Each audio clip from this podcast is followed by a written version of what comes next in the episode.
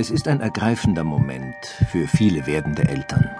Auch Cordula erinnert sich noch genau daran. Als ich zum ersten Mal das Herz gesehen habe, wie das schlägt, ja, da geht einem selber das Herz auf. Wenn man auf einmal sieht, dieses kleine, wie so ein kleines Säckchen schaut es ja aus, das pumpt und sich bewegt und das lebt und man selber weiß eigentlich noch gar nichts davon. Also das fand ich so, so berührend. Das lebt, da lebt was. Das Herz. Bereits drei Wochen nach der Befruchtung beginnt es zu pulsieren. Zu diesem Zeitpunkt misst der Embryo nur wenige Millimeter, hat weder Arme noch Beine. Dank Ultraschall können wir diesem Miniaturwunderwerk bei der Arbeit zusehen. Zunächst schlägt das frisch entwickelte Herz mehr als doppelt so schnell wie das ausgewachsene Herz eines Erwachsenen. Die Funktion ist schon dieselbe. Es versorgt den Körper mit Sauerstoff und Nährstoffen und transportiert Kohlendioxid und Abfallprodukte ab. Und das ohne Pause. Tag für Tag pumpt das Herz eines Erwachsenen so viel Blut durch das Gefäßnetzwerk, wie in 40 Badewannen hineinpassen. Selbst die entlegensten Körperzellen werden beliefert, zeitgleich und bei konstantem Druck. Dabei ist das Organ nur faustgroß und wiegt rund 300 Gramm. Zu dieser erstaunlichen Ausdauer und Kraft kommt die Autonomie des Herzens. Es arbeitet unabhängig von unserem Gehirn und Willen und für eine gewisse Dauer sogar außerhalb unseres Körpers solange es Blut bekommt. Über alles hat der Mensch Gewalt, nur nicht über sein Herz. Dieser Ausspruch Friedrich Hebbels ist also auch physiologisch zutreffend. Das Herz treibt sich sozusagen aus sich selbst heraus an.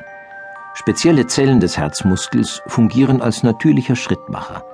Sie erzeugen elektrische Impulse, die sich über den ganzen Herzmuskel ausbreiten und ihm den Befehl geben, sich zusammenzuziehen, und danach wieder zu entspannen. Das Herz ist ein Hohlmuskel und besteht aus einer linken und einer rechten Herzhälfte.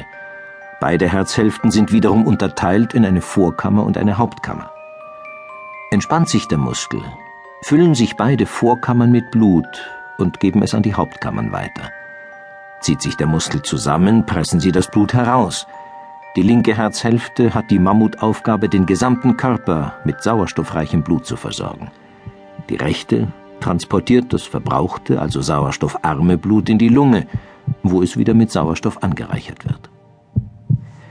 Das, was wir als Herzschlag hören, ist übrigens nicht auf die An- und Entspannung des Herzmuskels zurückzuführen, sondern es handelt sich sozusagen um ein Türenschlagen der Herzklappen. Diese befinden sich zwischen den Vor- und Hauptkammern und zwischen den Hauptkammern und den angeschlossenen Gefäßen. Sie haben die wichtige Funktion, den Blutstrom nur in eine Richtung passieren zu lassen und den Rückfluss von Blut zu verhindern. Zum Herzen gehören außerdem die Herzkranzgefäße, also Arterien und Venen, die kranzförmig um das Herz herum angeordnet sind. Sie liefern dem Herzmuskel frisches Blut und führen das verbrauchte Blut wieder ab.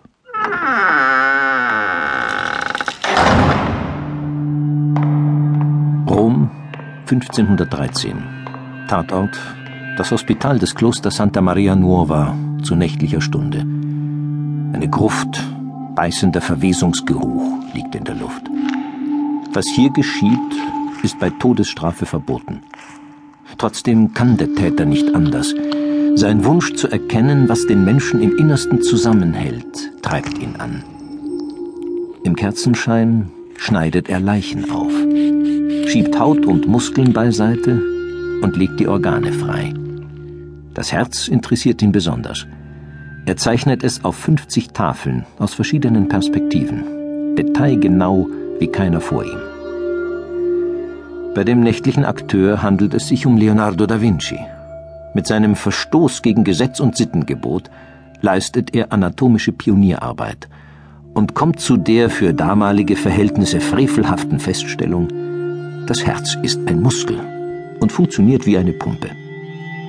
Der Sitz der edlen menschlichen Seele soll also ein bloßes mechanisches Werkzeug sein? Das stößt vielen Zeitgenossen bitter auf. Negative Reaktionen löst erst einmal auch die nächste wichtige Erkenntnis über das Herz aus. Die Entdeckung des Blutkreislaufes. Der Blutkreislauf, der kreisende Transport des Blutes durch die